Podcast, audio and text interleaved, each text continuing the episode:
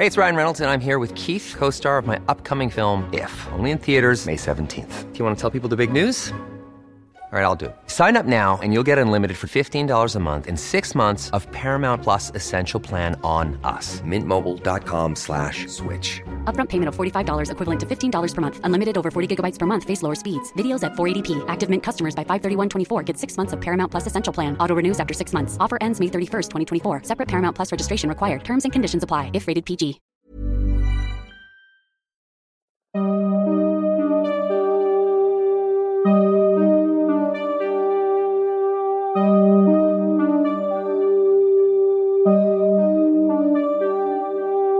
Durante los siguientes minutos escucharás historias que podrían quitarte el sueño. Cosas que pasan con mayor frecuencia de lo que podrías imaginar. Anécdotas vividas por personas reales, como tú, como yo. ¿Estás listo para escucharlas? Así que ponte cómodo y apaga la luz, porque yo soy Emanuel Morales. Y yo Kevin García. Y estas son las historias de Mundo Creepy.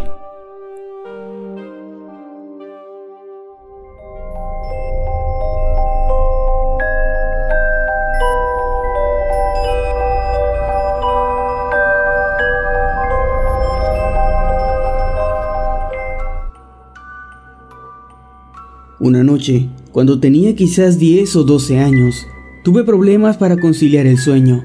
Mi habitación abarcaba toda la planta alta de la casa. Yo estaba acostado en la cama cuando comencé a escuchar un extraño ruido que parecía provenir desde la otra esquina del cuarto. Cuando me levanté un poco para mirar, vi que el caballito de madera que tenía estaba comenzando a mecerse por sí mismo. Cabe aclarar que no había ningún viento ni nada que pudiera moverlo. Yo me quedé mirándolo por un momento y cuando quería volver a dormir, el caballito comenzó a abrirse camino, moviéndose lentamente, arrastrándose hacia el centro de la habitación. Yo estaba muerto de miedo cuando el caballo se detuvo junto a la ventana. En ese momento no supe qué hacer y simplemente me cubrí con las sábanas, como si éstas fueran a protegerme de lo que sea que estuviese en mi habitación.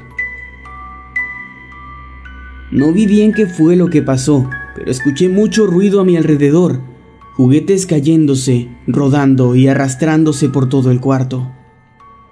En algún momento simplemente me quedé dormido y a la mañana siguiente confirmé que no había sido una pesadilla, ya que el caballo aún estaba en el mismo lugar hasta donde había sido arrastrado la noche anterior.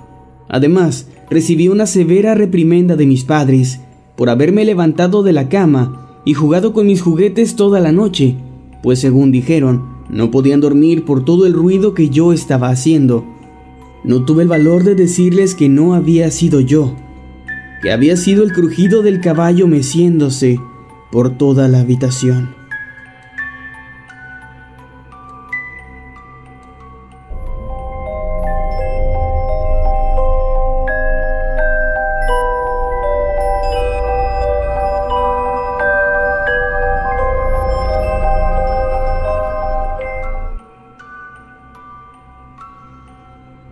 Comencé a vivir solo hace un par de años. Rento un departamento en el centro de la ciudad, y aunque desde el principio comenzaron a ocurrir cosas extrañas, por motivos económicos no he podido moverme a otro sitio. Lo que habita en mi hogar es bastante descarado. Me explico. En las películas e historias de terror, siempre ocurren cosas paranormales cuando uno está solo o en un lugar apartado. Pero en mi caso, las situaciones pueden ocurrir incluso en medio de una reunión con amigos y a plena luz del día, cuando el lugar está lleno de gente. Recuerdo que en una ocasión, durante mi cumpleaños, ofrecí una cena para mi familia y amigos. Estábamos conversando todos en la sala, cuando vimos cómo la puerta del baño se abrió sin razón alguna y luego se azotó volviéndose a cerrar. No había ninguna corriente de aire, pues todas las ventanas estaban cerradas. Pero eso no fue todo. Tan solo unos segundos después, las más de 10 personas que estábamos ahí, vimos claramente cómo la mesa fue arrastrada casi un metro, sin que nadie siquiera la tocara. La mayoría de mis invitados decidió retirarse en ese mismo momento. Lo más extraño de esta historia, tal vez, es que yo me he acostumbrado a vivir así, pues no tengo otro sitio a donde ir, y los ruidos en la noche, las risas, los llantos de bebé, los murmullos y todo eso ya no me quitan el sueño. Se podría decir que he aprendido a convivir con mis fantasmas. El dueño del edificio en varias ocasiones se ha acercado a mí para hablar al respecto. Él está plenamente consciente de lo que ocurre en mi departamento y de hecho me lo advirtió antes de que yo me mudara. Él dice que algo horrible pasó aquí, pero le he pedido que no me lo cuente, pues creo que estoy mejor sin saberlo.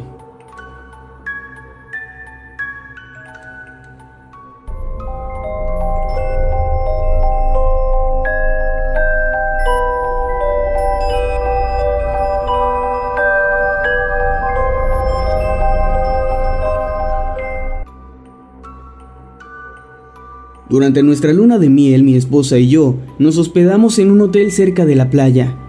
Nos asignaron la habitación 238 y durante nuestra primera noche ahí, como a eso de las 3 o 4 de la mañana, me desperté al escuchar cómo mi esposa caminaba hacia el baño. Yo simplemente seguí acostado tratando de volver a dormir. Pero a los pocos segundos escuché cómo ella estaba llorando, o al menos eso me pareció. Era como si estuviera tratando de llorar en silencio, y obviamente me preocupé bastante por eso. Creí que había recibido una mala noticia o algo así. Estaba a punto de levantarme de la cama cuando le escuché gritar desesperadamente y pedir mi ayuda. Me quiere matar, gritaba una y otra vez.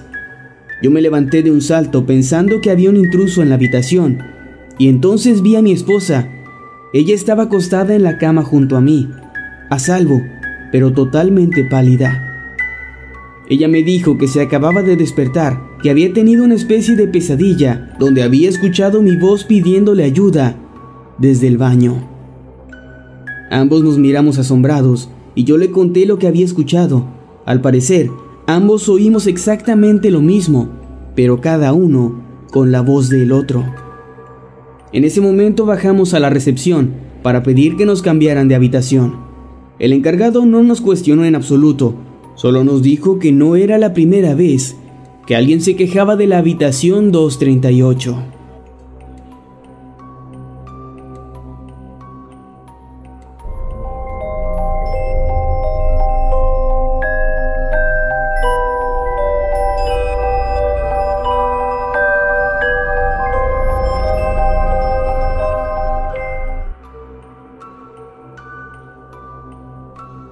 Cuando yo tenía unos 10 años y mi hermano menor tenía 6, me gustaba asustarlo, diciéndole que había un fantasma que cada noche aparecía fuera de nuestra casa y caminaba en círculos, rodeándola hasta el amanecer.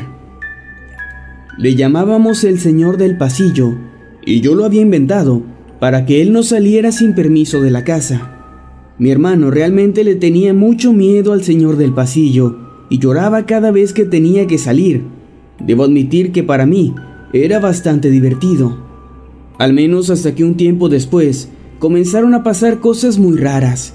Actualmente se escuchan pasos y voces fuera de la casa cuando oscurece, y a veces he visto como una sombra de un hombre pasa caminando junto a la ventana una y otra vez durante toda la noche.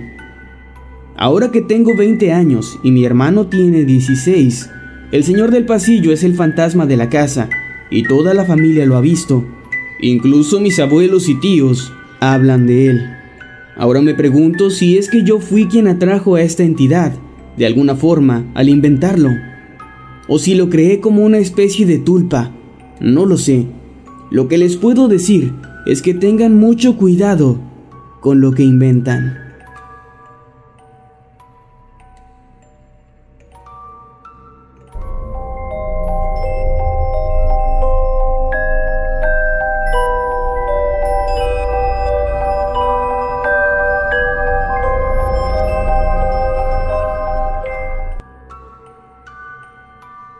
Durante muchos años en mi casa hubo un fantasma. Mis hijos estaban aterrorizados y mi esposa también, pues ocurrían todo tipo de cosas raras. Había objetos moviéndose del lugar y cosas que se perdían.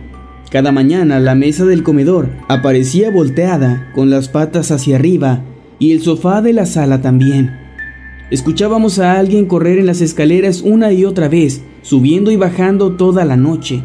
Y lo peor de todo era que mis hijos decían que había un niño vestido de rojo que pasaba corriendo de una habitación a otra en la madrugada.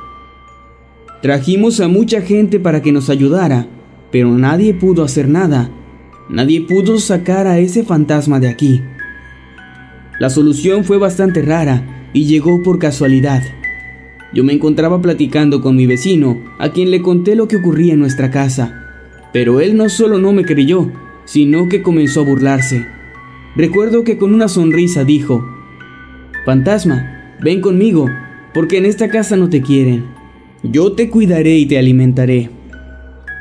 Todo quedó entre risas, como una simple broma, pero a partir de ese momento, las cosas extrañas dejaron de ocurrir en mi casa. Pero en casa de mi vecino no han pasado una noche tranquila desde entonces. Él se niega a aceptarlo, pero el fantasma se mudó a su casa. Sus muebles se mueven solos, se escuchan pasos, voces y por si fuera poco, mis hijos dicen ver al mismo niño vestido de rojo, pero ahora está en casa de mi vecino, mirando por la ventana de su habitación.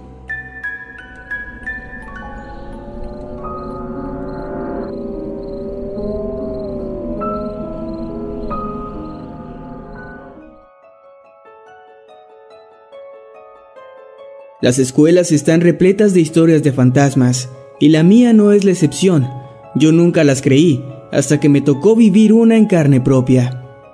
Eran como las seis de la tarde y yo seguía en la escuela, terminando un proyecto muy importante.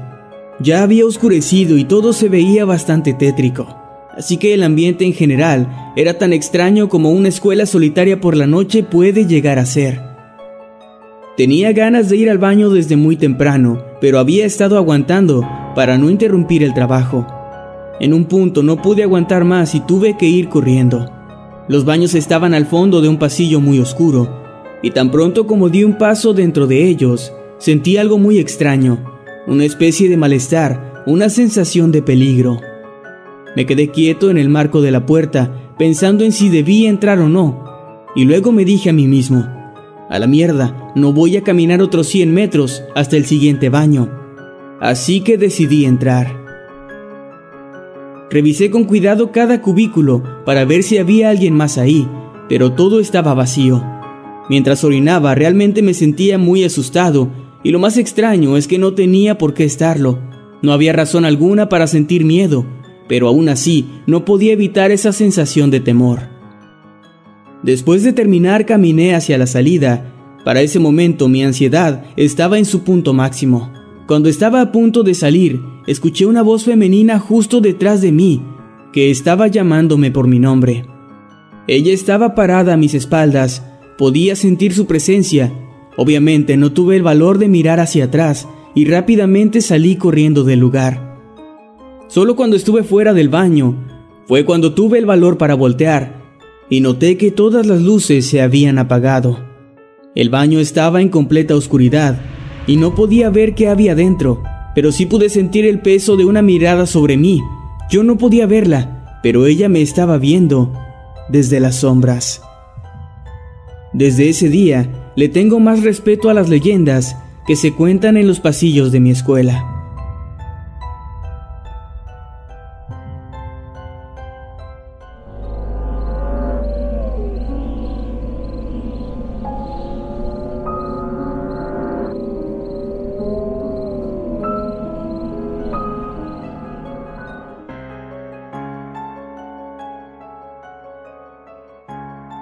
Mi abuela murió hace más de 10 años, pero ella realmente nunca se fue de este mundo, ni de esta casa.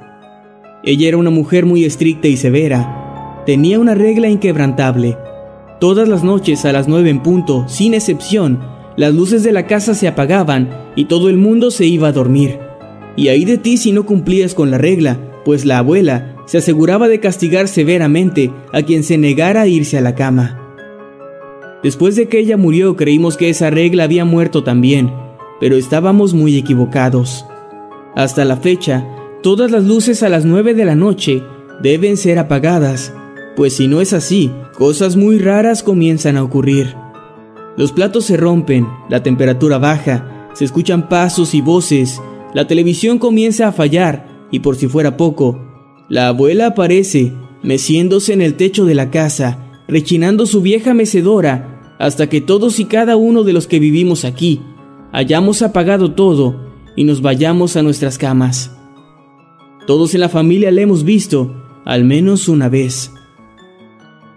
Pero creo que la peor parte de todo esto me toca a mí, pues yo duermo en la que antes era la habitación de la abuela, y si una noche tengo insomnio o por alguna razón no puedo dormir a las nueve en punto, la veo parada.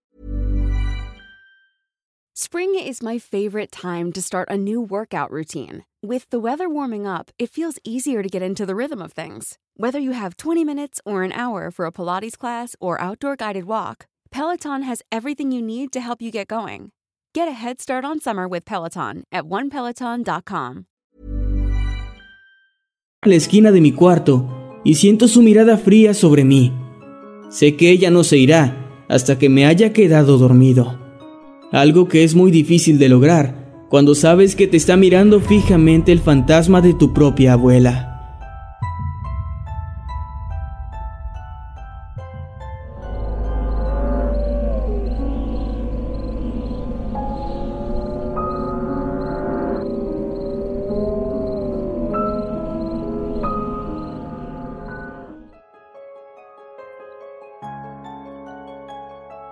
Cuando era niño, mi familia y yo vivíamos en una casa aterradora, donde siempre pasaban cosas raras.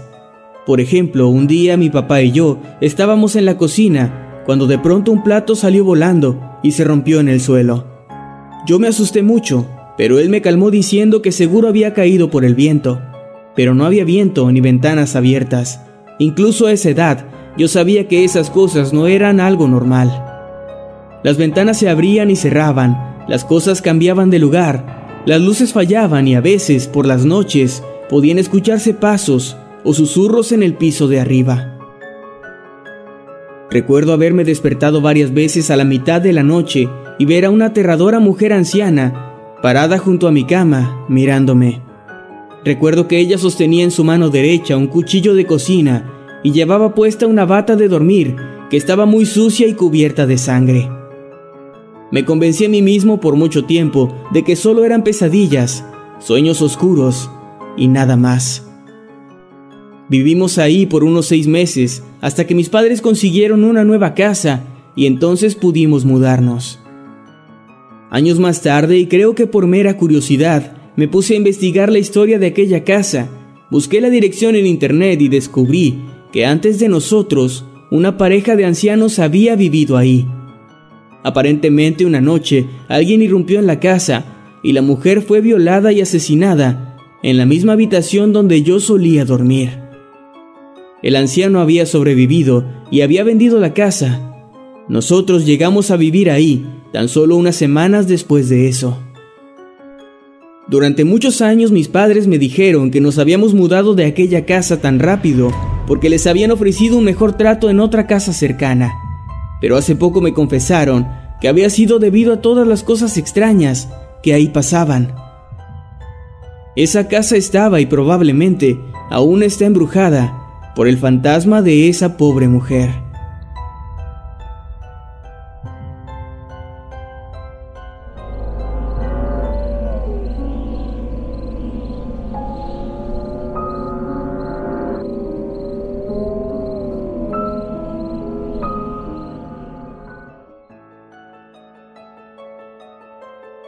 Pasamos las vacaciones de verano en el rancho de la familia de mi esposa.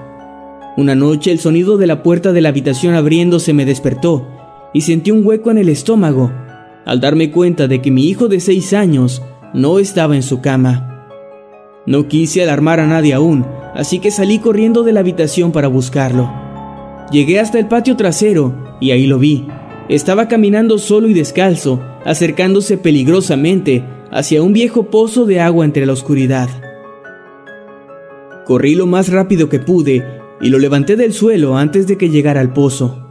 Me asusté mucho, pero el niño estaba bien.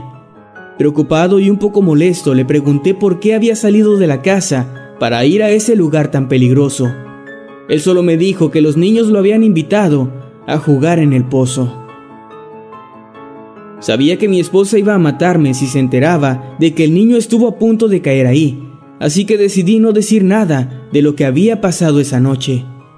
Al otro día, mientras almorzábamos, el viejo pozo de agua salió en la conversación. Mi suegra comentó que uno de sus hermanos había muerto ahogado a los cinco años de edad en ese pozo.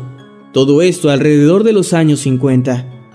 Pero eso no era todo. Resulta que el niño, días antes de morir, había comentado cómo los niños que vivían en el pozo le hablaban y lo habían invitado a jugar con ellos.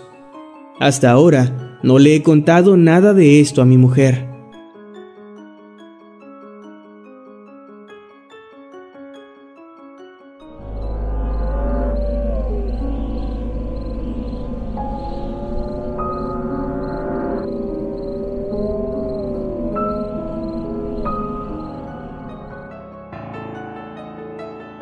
Mi mejor amigo Eric murió en un accidente automovilístico y durante los días posteriores a su funeral algunos amigos y yo estuvimos recibiendo llamadas desde su teléfono. Pero cuando respondíamos a estas llamadas, solo había silencio del otro lado de la línea. Creímos que se trataba de alguien usando su número para jugar una muy mala broma o algo así, pero al hablar con su madre nos confirmó que el teléfono de mi amigo había quedado destruido e inservible en el accidente. Además, su número había sido dado de baja en la compañía. Un poco inquietos por todo esto, mis amigos y yo decidimos que intentaríamos contactarlo a través del tablero de Ouija. Todo esto para saber si su espíritu tenía algo pendiente con nosotros y así ayudarlo a descansar. Nos reunimos en el sótano de mi casa y comenzamos con la sesión a eso de las 11 de la noche. Preguntamos si él estaba ahí y el tablero dijo que sí. Le preguntamos si tenía algo pendiente en este mundo y de nuevo, la respuesta fue positiva. En ese momento, la que era su novia comenzó a llorar, y recuerdo que todos estábamos muy conmocionados, y a alguien, no recuerdo a quién, se le ocurrió decir, si tienes algo pendiente, llámanos y dinos qué es lo que quieres. Hubo silencio, el oráculo no se movió ni un centímetro, y entonces mi teléfono comenzó a sonar. Era el número de mi mejor amigo. Me estremecí al ver su foto de contacto en la pantalla de mi celular mientras este sonaba. Rompimos el círculo y nos miramos unos a otros. Con bastante temor respondí y coloqué el altavoz. Hola, dije con voz nerviosa, pero solo había silencio en la bocina. Eric, ¿eres tú? Pregunté titubeando, y entonces una voz se escuchó del otro lado de la línea. Era la voz de mi mejor amigo, pero sonaba diferente. Era una voz espectral, hueca, sonaba casi como una psicofonía. La voz solo dijo adiós y la llamada terminó. Adiós. Nunca más, ninguno de nosotros volvió a recibir una llamada de ese número. No estoy seguro de qué fue lo que ocurrió, pero creo que Eric solo quería despedirse de nosotros y confío en que ahora está por fin descansando en paz.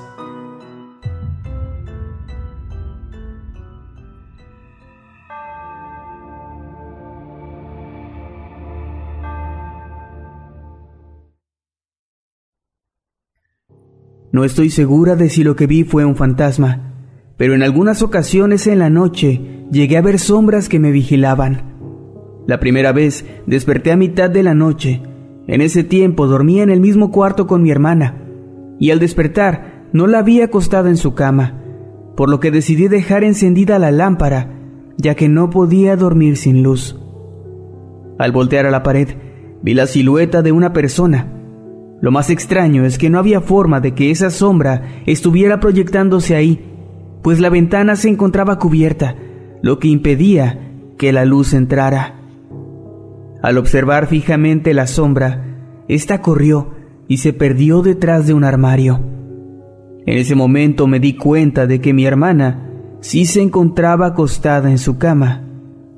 En otra ocasión desperté y vi aquella misma sombra, pero esta vez parada justo frente a mi cama, sosteniendo algo que parecía ser un cuchillo.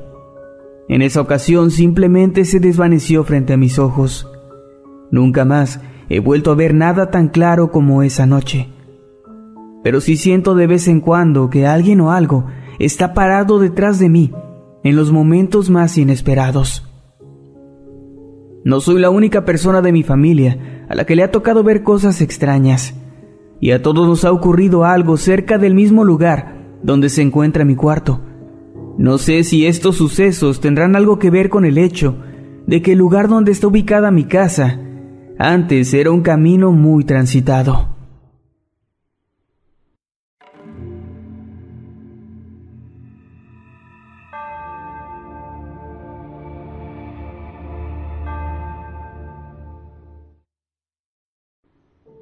Esta es una historia que cuenta mi abuelo materno. En su infancia, él vivía en una casa de rancho bastante humilde, y cuando falleció uno de sus tíos, mi bisabuela le dijo a él y a uno de sus hermanos que lo acompañaran al velorio que se iba a llevar a cabo en la iglesia cercana.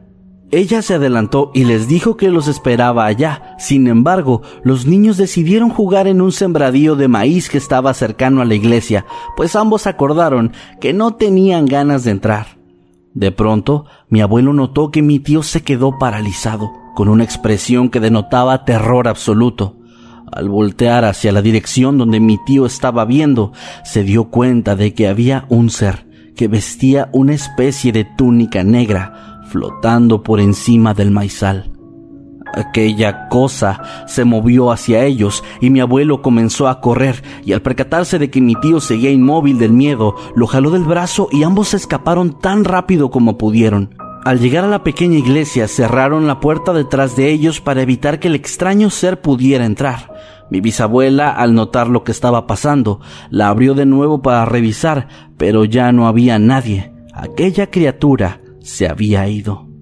Jamás volvieron a ver algo similar y mi abuelo nunca ha logrado explicar qué era exactamente eso que vieron, aunque le gusta pensar que pudo tratarse del alma de su familiar difunto que simplemente les había dado una lección por no haber ido a despedirse.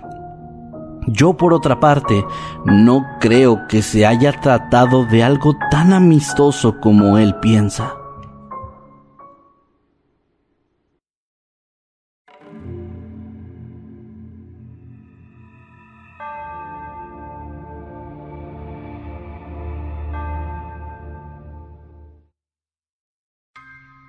Esto le pasó a mi hermana menor.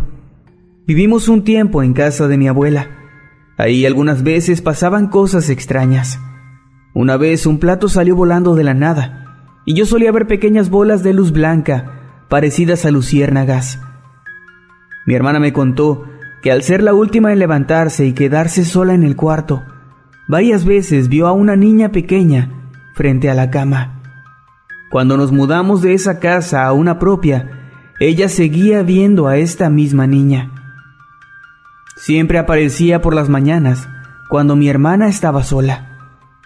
Ella y nosotros creemos que se trataba de un espíritu bueno, ya que nunca hizo nada que fuera perturbador.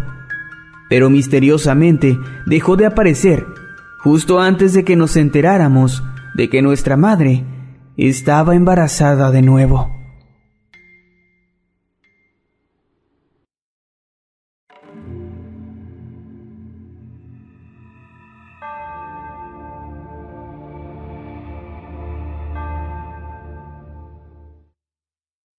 Cuando tenía 20 años fui a Cartagena de Indias, Colombia, junto a unas amigas. Se trata de una ciudad histórica con casas coloniales, muchas de ellas de la época de la esclavitud, incluyendo probablemente el lugar en el centro histórico donde nos quedamos a dormir. Esa noche salimos de fiesta y regresamos por la madrugada. Nos acostamos a dormir y cerca de las cuatro escuché un ruido insistente, algo parecido a golpes en la pared. Me levanté pensando que era una de mis amigas y quería decirle que se detuviera, pero en ese momento pude verlo. Era un hombre que iba caminando por el pasillo de espaldas, vestía una camisa blanca de lino con los puños como elásticos y tenía unos pantalones color negro. Lo observé fijamente hasta que él dio la vuelta y se metió en un baño al final del pasillo. Estaba en completo shock. No podía hablar, ni siquiera gritar. Lo único que hice fue arroparme en la cama de pies a cabeza hasta que amaneció. Le conté a mis amigas lo que había visto y todavía con mucho miedo, simplemente decidimos regresar cada una a nuestras casas. Es una historia extraña y es lo más aterrador que he visto en toda mi vida.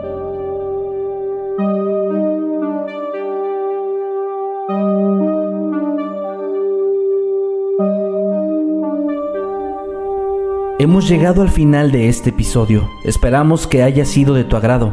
Recuerda que puedes escucharnos cada lunes y viernes y puedes seguirnos a través de todas las redes sociales como arroba emanuel-night y arroba Kevin Masketman. Buenas noches